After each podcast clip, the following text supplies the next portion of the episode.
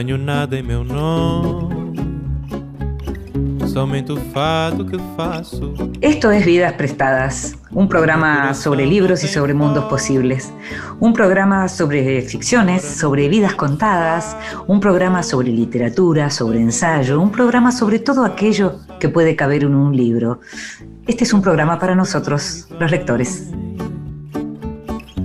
Nada possui em meu nome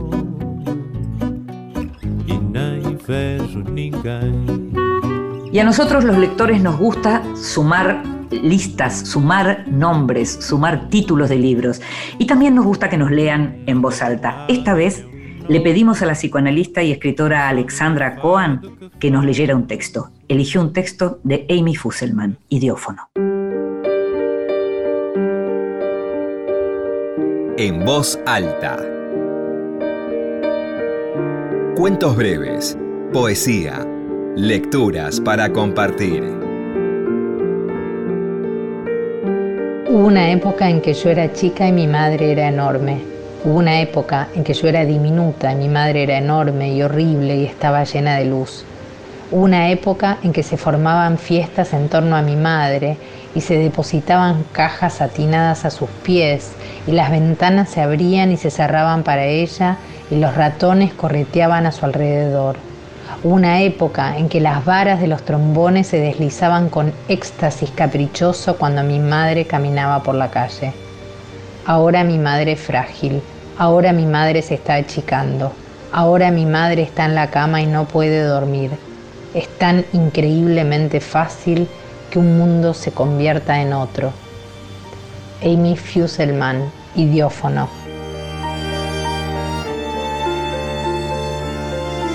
Escuchábamos a Alexandra Cohen leyendo un fragmento de Idiófono, este nuevo libro de Amy Fusselman publicado por Chai, editora que antes publicó el libro 8, un libro que recomendamos aquí. Alexandra es la autora de un libro que en estos últimos meses circuló mucho, del que tal vez escuchaste hablar y que se llama Y sin embargo, el amor. Vidas prestadas. Con Inde Pomeráñez.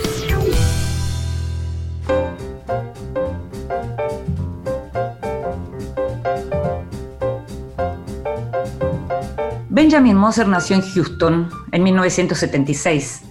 Es escritor, editor y traductor. Fue columnista en revistas como Harper's o The New York Times Book Review. Colaboró con medios como el New Yorker o como la New York Review of Books, justamente. Tradujo libros del francés, del español, del portugués y el holandés. Lo conocíamos porque es especialista en Clarice Lispector, autor de una biografía de Clarice Lispector, de esta autora tan importante brasileña. La biografía se llamaba ¿Por qué este mundo? que fue finalista de premios muy importantes. Y el año pasado, Moser recibió el Pulitzer de biografía por otro libro suyo, Susan Sontag, Vida y Obra, una obra que es monumental y en la que dedicó todo el tiempo que pudo, que fueron siete años, a analizar los días y los trabajos de la gran intelectual estadounidense, la más importante de la segunda mitad del siglo XX y posiblemente una de las pensadoras y narradoras más influyentes en todo el mundo. Como sabes, la entrevista es la columna vertebral de este programa. En estos días pudimos hablar con Benjamin Moser, que no está en Estados Unidos, sino en el sur de Francia pasando esta pandemia, que nos atendió muy gentilmente y por lo tanto te invitamos a escuchar la primera parte de la charla con Moser para hablar de su trabajo y de Susan Sontag.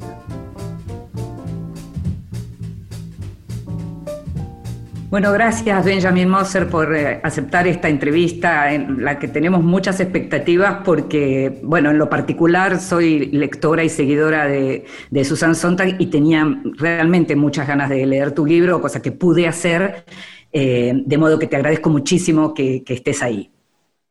Por nada, mucho gusto.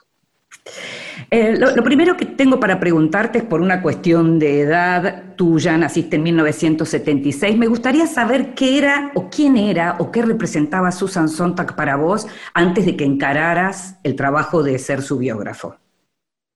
Bueno, eso es una cosa que es difícil de explicar porque yo nací en Estados Unidos, que era el país de Susan Sontag, por supuesto, pero ella había sido una, una personalidad, una presencia en nuestra nuestro mundo cultural y político y todo, desde muy antes de nacer yo. Entonces, muchas veces la gente me pregunta cuándo te enteraste de la existencia de Susan Sontag por primera vez. Y yo les digo que hmm. ella era tan presente que es, eh, no sé, es, es una, eh, eh, no es una cosa que uno se, se enteraba, ella existía, ella siempre como una montaña, siempre había sido presente. Entonces, para mí era un, me intimidaba bastante. La verdad que cuando empecé a pensar a hacer este libro, estaba bastante intimidado porque había sido la reina de la cultura nacional durante tantos años. Y supongo que sería como un argentino hacer Borges o algo así. Es algo muy grande que no difícilmente se atreve a, aproximarse. Hay gente que de pronto dice, sí, conozco ese nombre, la vi en alguna película de Woody Allen, sé que fue importante, pero al mismo tiempo se preguntan si Susan Sontag fue representante de la alta cultura o de la cultura popular, porque justamente esa contradicción aparece en ella. ¿Vos cómo definirías su lugar dentro de la cultura? Bueno, es una cosa que se puede comparar en Estados Unidos a lo que representan muchos escritores en Latinoamérica o en Europa, porque nosotros no tenemos intelectuales públicos famosos, eso casi no existe. Tenemos intelectuales o escritores respetados, conocidos, pero está en una parte de la cultura que no alcanza a la cultura popular. Ella era la excepción. Y mientras, y eso me llamó la atención mucho porque me dije, ¿cómo es que esa señora que escribe esos ensayos que casi nadie lee, porque uno tiene que tener como tres doctorados para aproximarse a esa obra. Eh, ¿Cómo es que mi abuela sabía quién era? Ella había alcanzado un, un, un, un paraninfo de, de, la gloria eh, en que se había convertido en una celebridad, que es una cosa muy rara, que nunca había pasado. Y eh, ella había sido criticada bastante justamente por la alta cultura más conservadora, más tradicional, por haber sido más tan popular. Y eso no era la, nunca fue la pretensión de Susan Sontag llegar a ser famosa de este modo. Pero son las cosas que, que pasan una vez en una generación, le toca a alguien. Mm. Claro. Em, es interesante porque a veces cuando yo trato de pensar en Sontag, la veo como una persona, no solo una mujer, sino como una persona que era capaz de expresar sus contradicciones políticas y estéticas en voz alta. Y eso no es tampoco tan frecuente, ¿no?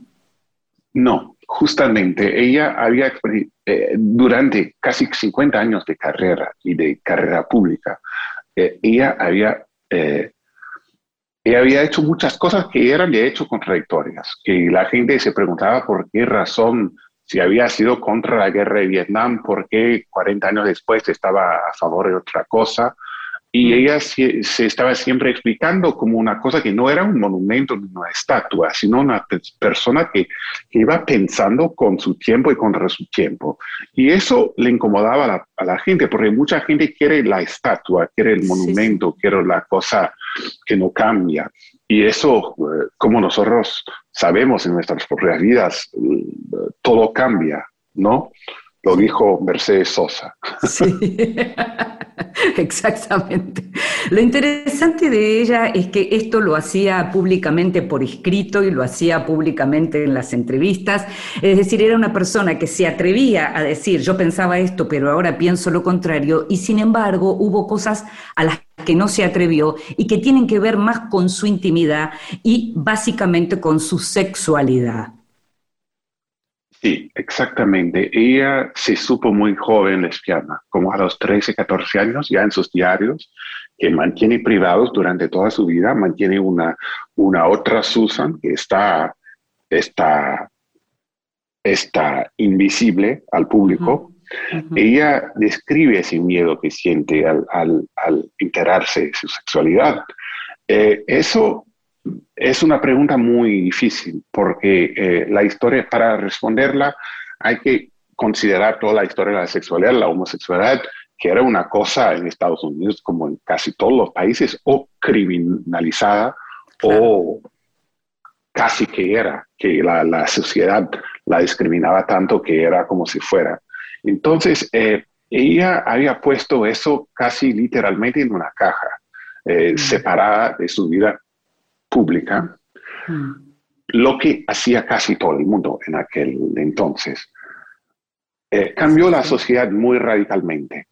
A partir de los años 70, 80 y con el SIDA más todavía, en que la exigencia vino a ser que todo, toda persona eh, homosexual tiene que decir que soy homosexual, porque si no estás perpetuando la discriminación, estás diciendo eh, que es algo de que avergonzarse, pero no, que tiene que ser algo como decir que soy negro o soy uruguayo o so- soy católico. No, no importa, es una cosa que no tiene un valor moral, es una descripción, eh, es una descripción empírica sin Sí, sí. ningún valor adicional. Algo importante que aparece en la, en la biografía, que es una biografía muy voluminosa y en donde aparece mucho trabajo sobre su vida y sobre su obra, em, tiene que ver naturalmente con lo que fueron sus padres. Ella prácticamente no conoció a su papá, murió cuando ella era muy chica, tenía cinco años, y la presencia de su madre, Mildred, sí es una presencia muy fuerte y algo que uno lee con mucha atención en tu trabajo tiene que ver con el alcoholismo de su madre y con lo que y Mm. con la marca que ese alcoholismo dejó en, en la que entonces era Susan Rosenblatt. Eso me fascinó y fue uno de los motivos que me animó a hacer ese, ese proyecto, porque yo también tuve una madre alcohólica, que es una cosa que tal vez se, se pueda entender cuando escribo sobre ese asunto. Eh. Es una cosa que, eh, que ha sido parte de mi, de mi niñez, eh, que mi mamá ha, ha superado eso hace muchos años, entonces por eso me siento más confortable hablando de eso. Claro. Pero eso marca a la- al niño de manera muy específica, no solamente profunda, sino específica. Es una cosa que no se entendía en la época, porque como a la homosexualidad había un- un- una vergüenza, un juzgamiento moral alrededor de una cosa que hoy entendemos que es una enfermedad eh, que no tiene valor moral. Eh, es una cosa que cierta gente le pasa eso y cierta gente no. Hay gente que bebe mucho y que nunca pasa a ser alcohólico. Y hay gente que bebe un poco y que se va por alguna cosa genética tal vez. Entonces, esa enfermedad y la vergüenza, la, la parte moral, me fascinaba porque había sido, era una oportunidad no solamente de hablar de eso en tu caso, en mi caso, en el caso de mucha gente, sino de ver cómo ha cambiado el mundo, cómo ha cambiado la manera de nosotros pensar sobre la enfermedad, el vicio, que ya es una palabra, hay una otra palabra en español que se puede decir vicio, porque tiene ese No, pero se habla Cargo, más ¿no? que nada de, de adicción, ¿no? Podríamos hablar como de una adicción. Exactamente, claro. porque el vicio ya tiene el mismo, ¿no? Ya Tiene una connotación, claro, que lo, lo criminaliza de otro modo, claro. Exactamente, y eso está hasta en el lenguaje. Eh, entonces, esa revolución, que ha sido una revolución para mucha gente, entender a la sexualidad, entender a la enfermedad, al cáncer, que ha dedicado un libro fenomenal al cáncer, Claro. Que era también un juzgamiento moral. Cuando murió Clarice Lispector en Río en 77, nadie le dijo que había tenido cáncer porque era un motivo de vergüenza para ella, para la familia. Entonces, todo ha cambiado y es una oportunidad de, de enseñar a la gente más joven, tal vez, eh, cómo era el mundo. Y Susan te da una llave al mundo. Claro, porque al mismo tiempo estamos hablando de lo que tiene que ver con la adicción al alcohol, pero además en una mujer, porque si ya era algo que no sé, que, que estaba mal visto en un hombre, en una mujer se amplificaba, ¿no? Ese, ese cuestionamiento. No, era como una cosa que no se hablaba. Eh, No era una cosa de una mujer decente, era una cosa tal vez de una, de una prostituta o de una cosa. eh, eso es una cosa que no, que no. Entonces mucha gente sufría por eso en silencio, en vergüenza y se moría de eso porque no, se, no había, eh, no había dónde ir, no había a quién dirigirse. Y, y- y buscar la ayuda que se necesitaba. Entonces, eso es un progreso real que, porque hay tantos retrogresos en el mundo, Sí. que me gusta al menos decir que en alguna cosa bueno, hemos ido un poco adelante. Claro, claro. por lo menos la relación con su madre es algo que está muy marcado en tu trabajo, como por supuesto muy marcada la relación con David Reed, con su hijo, con su único mm. hijo, también una relación muy complicada, como si ella no hubiera podido ser solamente la hija de su madre o la madre de su hijo, ¿no? Como vínculos que marcaron toda su primera etapa y toda, digamos, toda su vida, porque fue madre muy joven, y han tenido una influencia notable no solo en su vida, sino también en su obra, ambos, ¿no? Claro, y eso es algo que pasa al, niño de la madre o del padre alcohólico, es que se convierte en, la madre de la madre, porque la madre está desamparada, necesita ayuda, entonces ¿quién se ocupa de ella? La niña.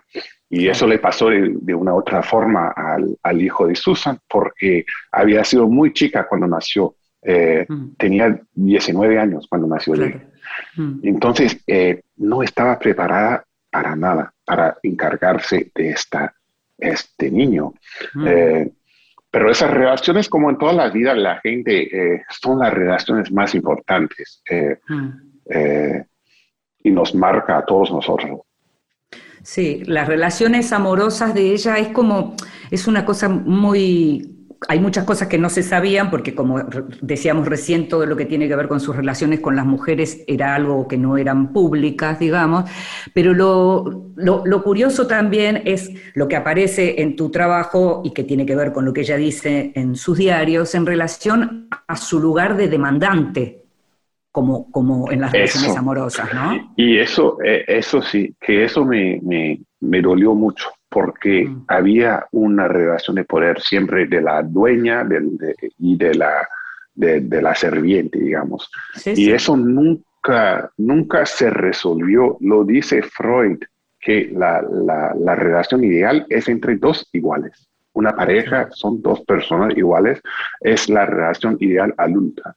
Y eso me dolió mucho porque Susan nunca llegó a tener esa igualdad y o estaba humillándose o estaba humillando a la otra. Eh, y eso, bueno, me, se me hizo difícil describir eso tantas veces, porque es, una, es un proceso eh, que no se resuelve. Benjamin, tanto en el caso de Susan como en el caso de Clarice Lispector, que es tu anterior biografiada, se trata de personas que no mujeres que no conociste, ¿verdad? Nunca, no. Mm, mm. Y esa, distancia, esa, claro, eso te quería preguntar. ¿Qué, se siente? Porque yo, por ejemplo, desde eh, me tocó escribir libros sobre eh, personas que no conocí, y en este caso, curiosamente, yo sí conocí a Susan Sontag y la entrevisté. ¿Ah, sí? Eh, sí, en Río de Janeiro en el año 93. Entonces, me, resulta muy interesante preguntarte cómo vivís a tus biografiados sin haberlos conocido. ¿Qué son para vos? ¿Qué representan para vos? Bueno, es una pregunta que me, que me tiene ocupado diariamente, porque de un lado siempre las quiero, bueno, hay siempre dudas, hay siempre zonas de, de, de oscuridad en las vidas que estamos queriendo saber una respuesta que no van, vamos a tener, porque no hay, mm. porque se murió. Entonces, ¿qué ilusión me haría llamarla a Susan y decir qué, qué pasó? bueno, no se puede, es una ilusión que uno tiene que es un poco infantil tal vez. Eh, pero en el caso, estaba hablando con un señor otro día que estaba queriendo hacer una biografía de un escritor americano vivo, que tiene como 80 años, entonces ya es viejo, pero está vivo. Y yo le dije, cuídate con eso. Cuidado, cuidado, cuidado. Porque las vidas que nosotros escribimos no son las vidas de, las, de la gente. Es una biografía, es una narrativa, es algo que nosotros inventamos a partir de unos hechos que descubrimos que, que son opiniones, que muchas veces hay mucha gente que no está de acuerdo con las opiniones ajenas. Eh, es como la foto, ¿no? Es algo tan Susan Sontaguesco, pero que la foto, hay, hay, fotos buenas y fotos malas. Hay gente simpática eh, y hay gente antipática. Entonces te pueden contar la misma historia de dos maneras. La, la, la primera deja a la señora eh, como una, una, cosa monstruosa y la otra como una santa. Eh, y puede ser la misma historia. Entonces, eh, lo que yo tengo, lo que yo desarrollo, porque es automático, es uno se queda mucho tiempo con esas figuras, muchos años frecuentándolas, aunque sea de, la, de los libros y de los amigos y todo.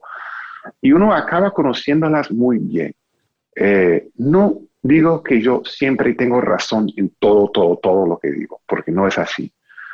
Pero es como algo, alguien de la familia, es algo, alguien que conoces muy bien y entonces conoces lo que está por detrás de lo que hacen y lo que dicen.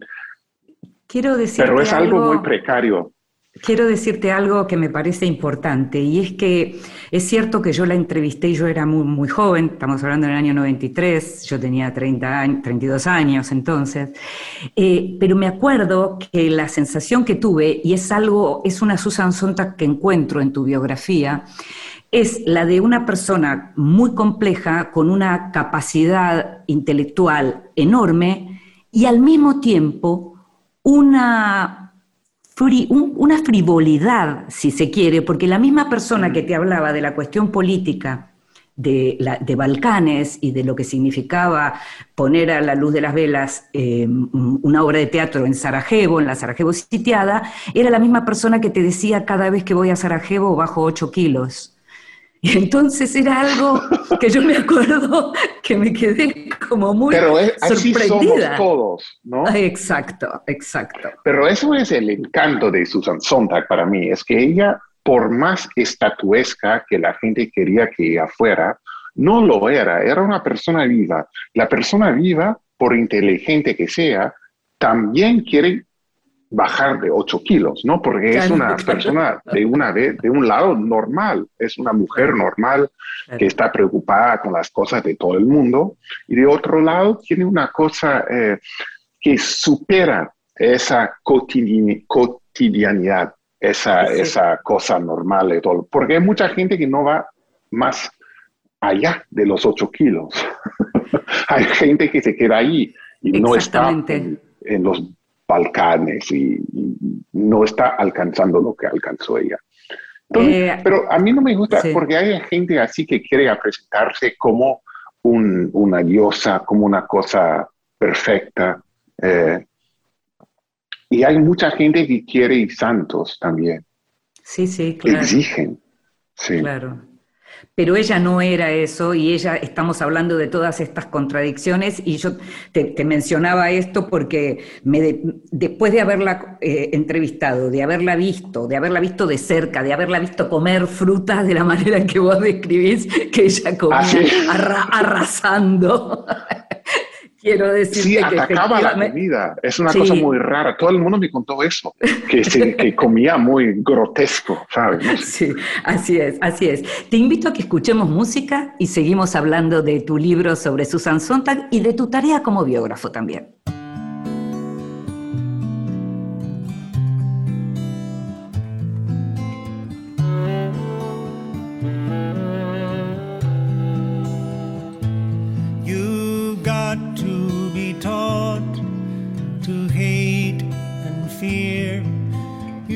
Got to be taught from year to year. It's got to be drummed in your dear little ear. You've got to be carefully taught.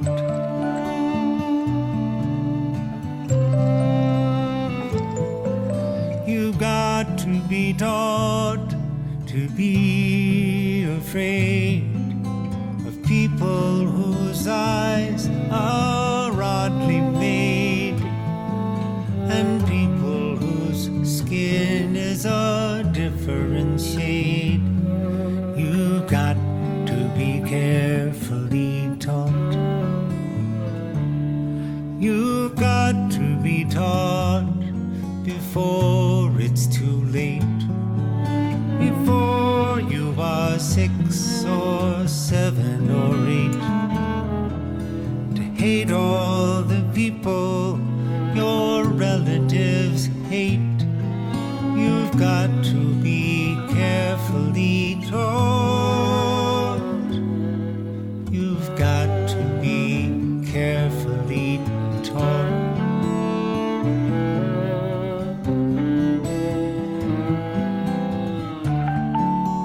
Escuchamos a James Taylor, uno de mis favoritísimos, You Got to Be Carefully Taught.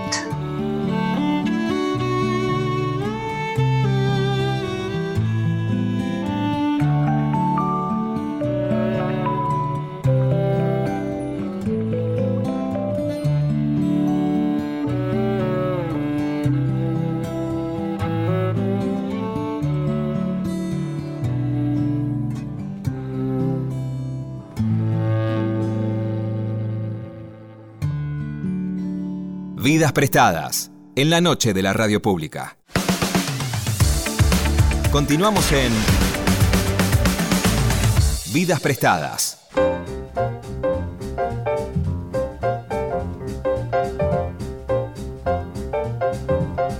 Seguimos en Vidas Prestadas, este programa sobre libros y sobre mundos posibles, y estamos dándonos el gusto de entrevistar a Benjamin Moser, autor de la biografía de Susan Sontag, un libro que se llama Sontag, Vida y Obra, y es un libro que además recibió el Pulitzer de biografía. Benjamin, me gustaría preguntarte en qué momento de tu trabajo tuviste la claridad de que habías encontrado un tono o un estilo para contar la vida de Susan Sontag? Ah, eso es, un, es, un, es una pregunta muy difícil porque uno siempre está en la duda, porque uno siempre está queriendo encontrar el tono justo para una persona muy compleja, como lo dijiste, Mm. es una persona muy difícil, muy difícil de captar, muy difícil de reunir al ídolo, a la mujer más sencilla. Eh, entonces, en el momento que empecé el libro, es el inicio del libro, en que encontré en Los Ángeles, en el archivo de, de- de su espolio literario, eh, a una foto de su madre con su abuela en una, en una película de Hollywood de 1919. Es una O sea, estamos en el inicio, inicio del- de, la, de la industria cinemática californiana. Y en ese momento llamaban a la gente de- de- de- del barrio a actuar en las películas. Cuando necesitaba una gente, no había ninguna profesionalidad. Llamaba a la gente de la calle para llegar, para, para venir. Y en ese momento es una foto de una, de una escena de genocidio, en el caso del genocidio armenio eh, Sí. en Turquía. Y, y lo que me fascinó es que las dos mujeres no se, estaban fingiendo ser víctimas de, una, de un genocidio. Eran mujeres que iban a volver a sus casas después. Pero lo que pasa es que la abuela no, no sabía, no tenía cómo saber que dentro de muy poco iba a ser muerta ella también. Entonces, esa foto de la inocencia de las personas delante de, de- de la cámara me fascinó y yo dije, bueno, es así con esa inocencia que tengo que empezar, porque Susan también, yo soy como un fotógrafo en ese caso. Estoy tirando una foto de una persona que no sabe, no puede saber hasta dónde va a llegar esa vida. Está viviendo como todos nosotros en una, en una nube de desconocimiento, de, de ignorancia, haciendo lo que pueda hacer sin ningún, ninguna garantía de nada. Es interesante porque hablamos de, de una foto como el comienzo, digamos, de este, de- o, como el telón que se abre ¿no? ante la vida de Susan Sontag, Sí. para quien además la cuestión de la fotografía fue clave en lo que significó su nombre en, en- en la, en la historia de la cultura, ¿no? Su relación con la fotografía y su descripción y su crítica sobre el tema de la fotografía y la fotografía de guerra, ¿no? Eso es una cosa fascinante, porque yo no conozco, yo- a mí me encanta leer crítica literaria, crítica de todo, y no hay libro después de sobre la fotografía de Susan Sontag en que no haya una referencia a ese libro. Y hay gente que detesta ese libro y hay gente que ama ese libro, pero sin embargo el libro está imposible de, de evitar. Y eso, todas las reflexiones nuestras hoy sobre la guerra, sobre cómo miramos a la obscenidad, al sufrimiento, a la crueldad, tenemos obligatoriamente a volver a Susan Sontag. Hmm. Qué interesante también pensar lo que pasó sobre, ya sobre el final, incluso con ella muerta, en relación a esas fotos de su última pareja, ¿no? De Annie Leibovitz, esas fotos que fueron publicadas y, y al mismo tiempo también cuestionadas de ella ya enferma, mal, incluso muerta. Eso es fascinante también que en ese libro sobre la fotografía, Sontag anuncia exactamente lo que va a pasar con su propio cuerpo. Es una cosa un poco eh, mm. rara para decir, pero así es, porque ella dijo que la fotografía puede ser un acto de amor, puede ser un acto de obscenidad y puede ser la misma foto. O sea, entonces el hijo de Susan ha visto esas fotos como una obscenidad, una falta de respeto a su madre. Mm. Pero su pareja las hizo como homenaje. Es el mismo, la, misma, la misma foto, las mismas, el mismo libro. Entonces, eso, cuando vemos cómo Susan nos ayuda a pensar cómo una cosa, una sola cosa puede ser dos cosas al mismo tiempo, y que no es una cuestión filosófica, abstracta, seca, sino una cosa muy emocionalmente electrizante. Mm. Hay dos líneas importantes que aparecen en tu trabajo vinculadas a, la, obra de Susan Sontag que tiene que ver con el cómo aprender a mirar, por un lado, y con la vida entre las ruinas, por otro. Eso.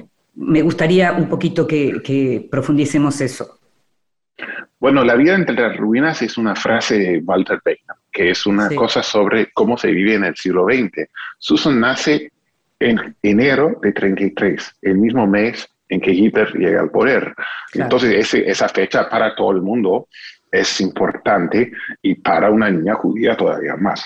Eso, eh, eh, eso es una conciencia de vivir en una sombra de la, del holocausto, de Hiroshima, de, de, la bomba atómica, de la destrucción del medio ambiente, de todo eso que, que, que estamos viviendo en esas ruinas y qué hacemos. Es una pregunta además muy clarísima eh, de, otro, de otra manera, pero es una pregunta que en el siglo XX se impone porque nosotros sabemos que estamos viviendo en un mundo que de cierta forma está llegando a su final.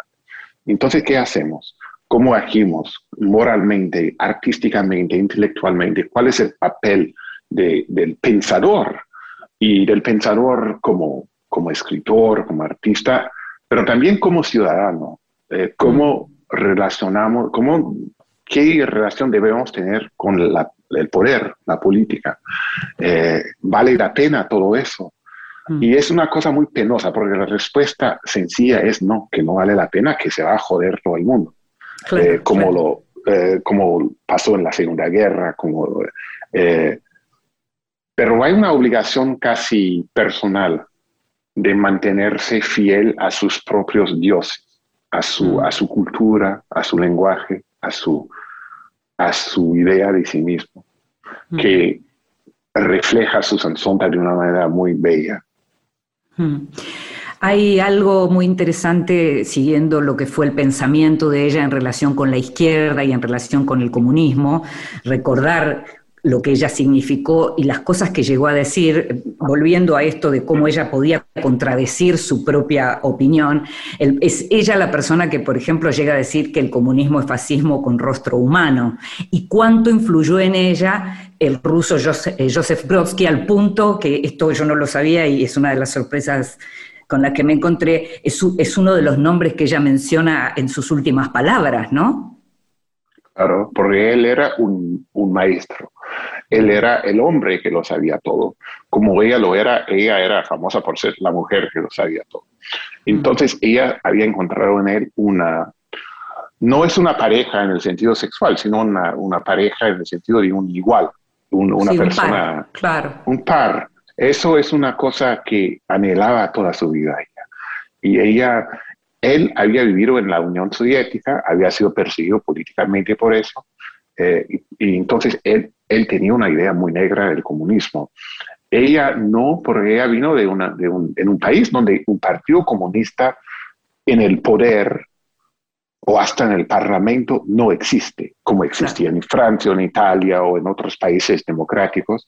Eh, y esa palabra comunista me daba mucha dificultad porque yo mm. soy americano de una generación en que eso no existía y además eh, no había existido y había caído todo el comunismo en la Unión Soviética, dejó de existir.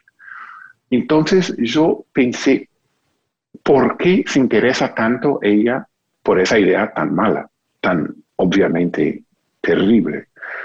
Y ahora que tengo 44 años, yo lo veo de una manera muy distinta de la que tenía cuando tenía 20 años.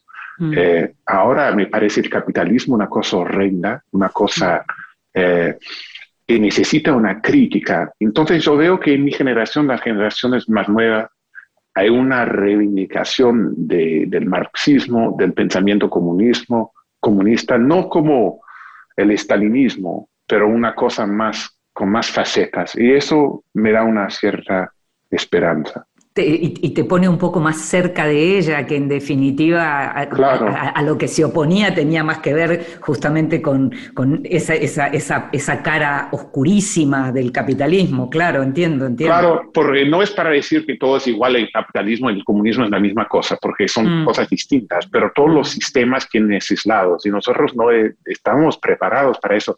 Yo creo que si yo eh, habría, si, si, si si hubiera crecido en Latinoamérica, yo creo que mi pensamiento sería distinto, porque aunque no sea comunista, eh, yo creo que en Latinoamérica se ve mejor las contradicciones del capitalismo. En Estados Unidos había una, un tipo de mascarilla que no sé, para, para gente de mi clase social, de mi, de mi, de mi educación, podía, era posible pensar que todo estaba muy bien. Claro, entiendo. que hoy es una cosa ridícula para decir, me, me, da vergüenza decir eso, pero cuando yo era niño, nosotros pensamos que todo estaba muy bien. Y ahora vemos las contradicciones, las, los, los crímenes del capitalismo y nos da una, una ilusión pensar la sociedad de otra forma. Bueno, pasaron además los últimos, los cuatro años con Trump, no fueron en vano seguramente, ¿no? Claro. Era difícil no ver a qué cosa había llegado nuestro sistema. Claro. Eh, pero hace 30 años, cuando yo era niño, pensábamos que estaba todo muy bien, muy bien, mm. y todo el mundo quería ser como nosotros. Hasta en mm. Argentina, en bueno, se habían dolarizado con todo eso. Sí, sí, lógico. Todo el mundo quería ser como nosotros. Entonces, mm. ¿para qué no? Y después es una conciencia que fue insinuándose en nuestras cabezas, pero muy como en contra de, todo lo que habíamos visto como niños. Es una cosa un poco trágico. Yo creo que nos eh, impidió de ver cómo era el mundo. Em, Benjamin, trabajaste con la vida de Clarice Lispector, que es como, estamos hablando de grandes heroínas intelectuales, tanto Clarice como Susan Sontag. Em, y, y, estamos hablando además de obras muy leídas y consideradas. Como biógrafo, ¿Pensás que hay algún límite? ¿Hay cosas sobre las que no se puede escribir? Porque uno se encuentra con cosas, por ejemplo, que tiene que ver con esto que mencionábamos antes, cómo comía Susan Sontag, y también cuestiones ya vinculadas a su higiene o a su no higiene, por ejemplo. ¿Qué mm. pensás vos que es un límite para un biógrafo o no existen? Sí existen, claro. Existen de, muchas formas. Eh, bueno, yo te doy un ejemplo que se aplica a Brasil, pero supongo que en Argentina es la misma cosa. Es que en Brasil no hay censura, no hay un general que te diga no puedes publicar eso en el diario Una Nación. Eso no existe, pero lo que existe es una censura en la sociedad, que hay muchos asuntos que uno no toca. Y uno lo sabe porque uno es argentino y uno sabe en qué mejor no entrar en ese asunto. Brasil es la misma cosa. Pero yo no sabía eso porque yo llegaba de fuera a Brasil, eh, que, que, es un país que conozco muy bien, pero yo no soy brasileño, entonces yo no sé todo lo que no se puede decir eso del ministro, no sé quién. Entonces la gente se sorprendió mucho en Brasil con las libertades que había tomado en, ese libro, pero yo no, y todo el mundo me dijo que coraje, que todo eso, y yo me dije, pero no, nunca me pasó por mi cabeza que era un coraje. Yo escribí porque Mm. Alguien me dijo eso y me, pareció interesante. Entonces, hay los límites sociales, jurídicos, eh, todo eso lo, son un poco distintos tal vez en los distintos países, pero eh, hay otros límites personales que yo tengo.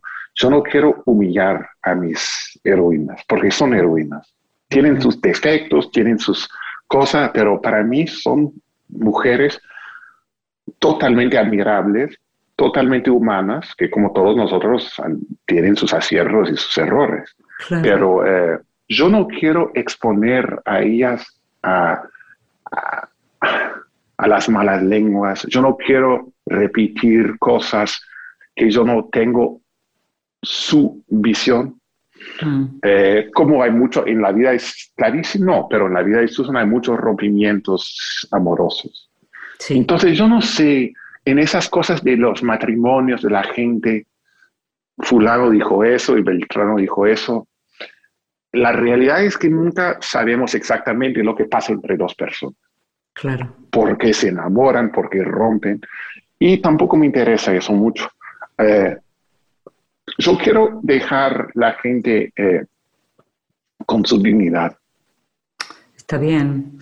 Eh, una de las cosas que aparece tiene que ver con el, que fue su marido, el papá de David, Philip Reeve, y lo que aparece muy certeramente tiene que ver con ese libro, con La mente de un moralista, el primer libro de Philip Reeve que firmó Philip Reeve, que supuestamente Susan lo ayudó, pero que podría haber sido ella en realidad la autora de ese libro, ¿es así? Claro, eso es una cosa que ha causado mucha controversia en Estados Unidos e Inglaterra cuando salió el mm. libro. Había una cosa, todo el mundo estaba escribiendo sobre ese escandaloso, esa escandalosa descubierta, pero eso es muy chistoso también, porque eso solo puede ser una escandalosa descubierta para quien está totalmente fuera del mundo literario de, de Nueva York. Era una banalidad total. Pero bueno, hay mucha gente que estaba queriendo un escándalo y, la, y lo encontraron con eso. Pero es una cosa muy interesante en la generación de las mujeres, porque el feminismo, eh, eso es algo que se piensa que se inventó como jueves pasado, ¿no?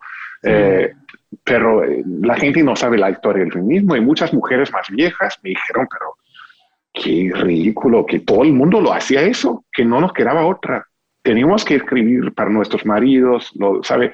Era una cosa que no tenía lugar en las universidades para las mujeres, con mm. algunas excepciones, pero raras. Entonces las mujeres académicas, literarias, muchas veces publicaban cosas con los nombres de sus maridos. Eso era muy común. Sí, eso mientras, claro. Mm. Claro. Entonces, mientras las más jóvenes no sabían de eso y mm. se enojaban bastante con, con ese con ese señor que le robó eh, el libro a Susan, lo que es correcto, pero, eh, pero eso, todo el mundo me dijo que eso era bastante común. Quiero preguntarte lo último, porque mm, en, todo el libro, en todo tu trabajo, te ocupas tanto de su, digamos, de sus textos teóricos como de sus ficciones y de sus guiones y de sus películas, y lo haces con mucha seriedad y con mucha profundidad. Pero quiero preguntarte si te gustan las narraciones, si te gustan las ficciones de Susan Sontag de verdad. Bueno, es una pregunta. Eh, eh, sorprendente tal vez, porque es oficialmente, hay que odiarlas, ¿no? Es la regla de, de, oro de todo el mundo, que yo creo que mucha gente, a mucha gente le gustó no gustar eso, porque Susan era una figura de, una, de un tamaño tan inmenso que le daba mucho gusto a la gente decir, pero la vieja, ay, la pobre, sus, sus, sus ficciones son terribles, la qué imbecilidad, como dijo en... Eh, eh, a, mucha gente le gusta sentirse superior a la gente superior, pues eso lo sabemos. Pero ella, a mí sí me, no me gustan las dos primeras, que son mm, imposibles mm. de leer.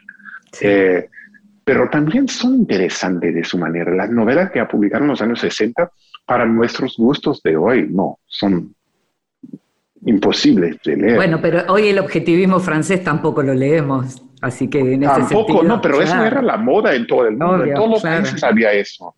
Entonces, para mí el interés no es el interés que me, que de, una novela que me encanta leer, pero es el gusto de una novela que me interesa leer porque aprendo algo sobre lo que era el arte en aquella época. Claro. Bueno, Benjamin, te agradezco muchísimo, un verdadero placer. Les digo a los oyentes que por favor vayan a leer tu libro, que si leyeron a Susan Sontag lo tienen que leer. Y si no lo leyeron, después de leer tu libro van a tener muchas razones para leer a Susan Sontag. Muchas gracias.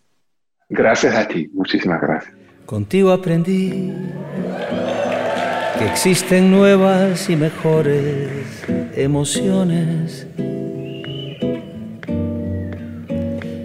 Contigo aprendí a conocer un mundo lleno de ilusiones. Aprendí que la semana tiene más de siete días ser mayores mis contadas alegrías y a ser dichoso yo contigo lo aprendí.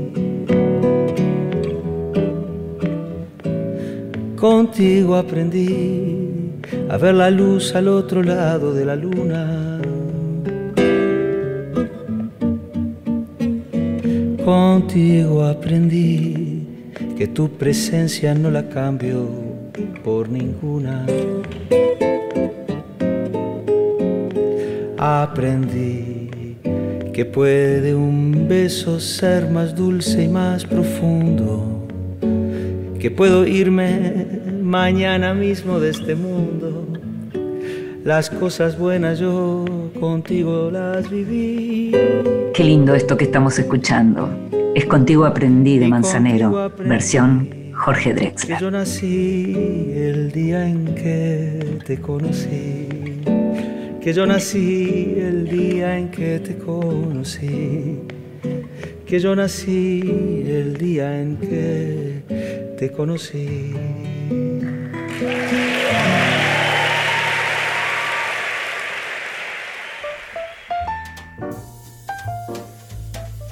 Te regalo un libro recomendaciones y sugerencias para tomar nota.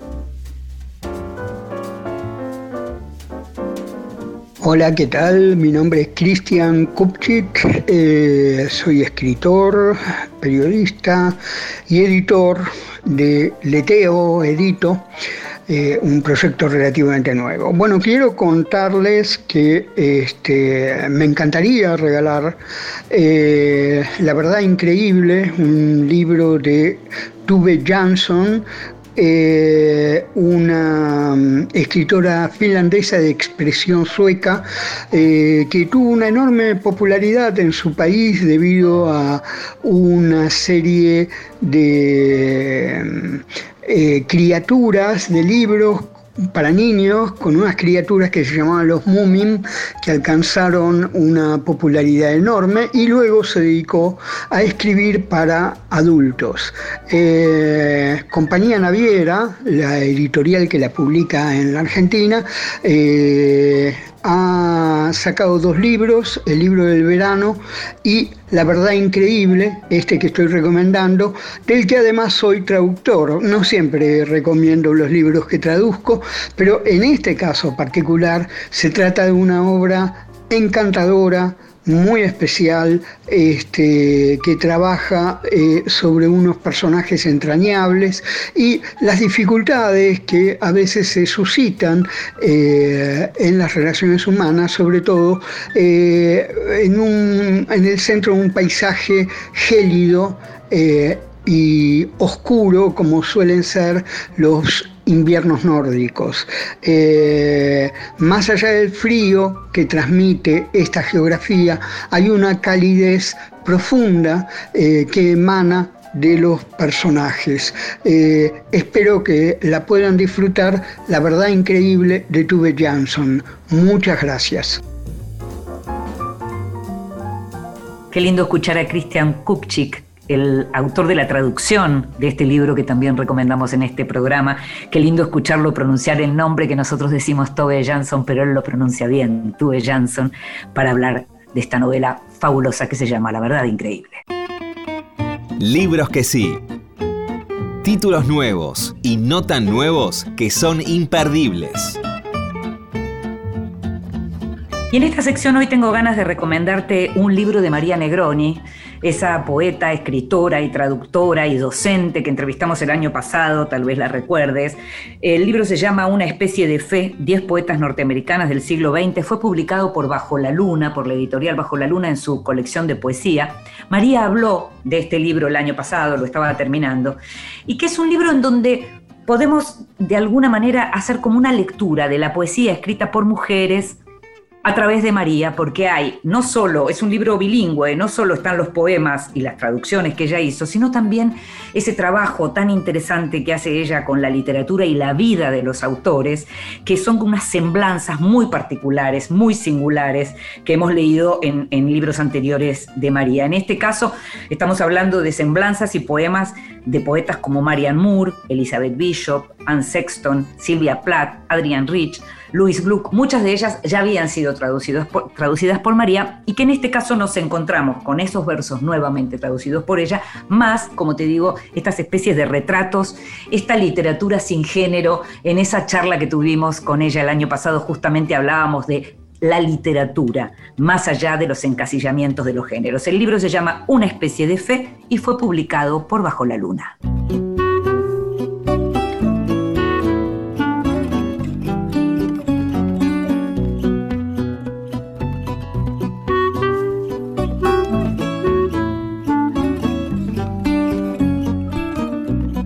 Llegamos al final de este Vidas Prestadas. Los estamos esperando, como siempre, el próximo lunes a las 23.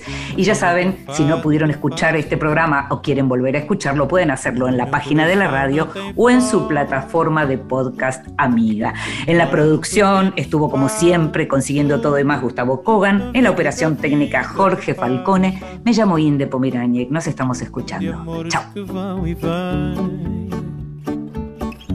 nada meu nome vejo ninguém.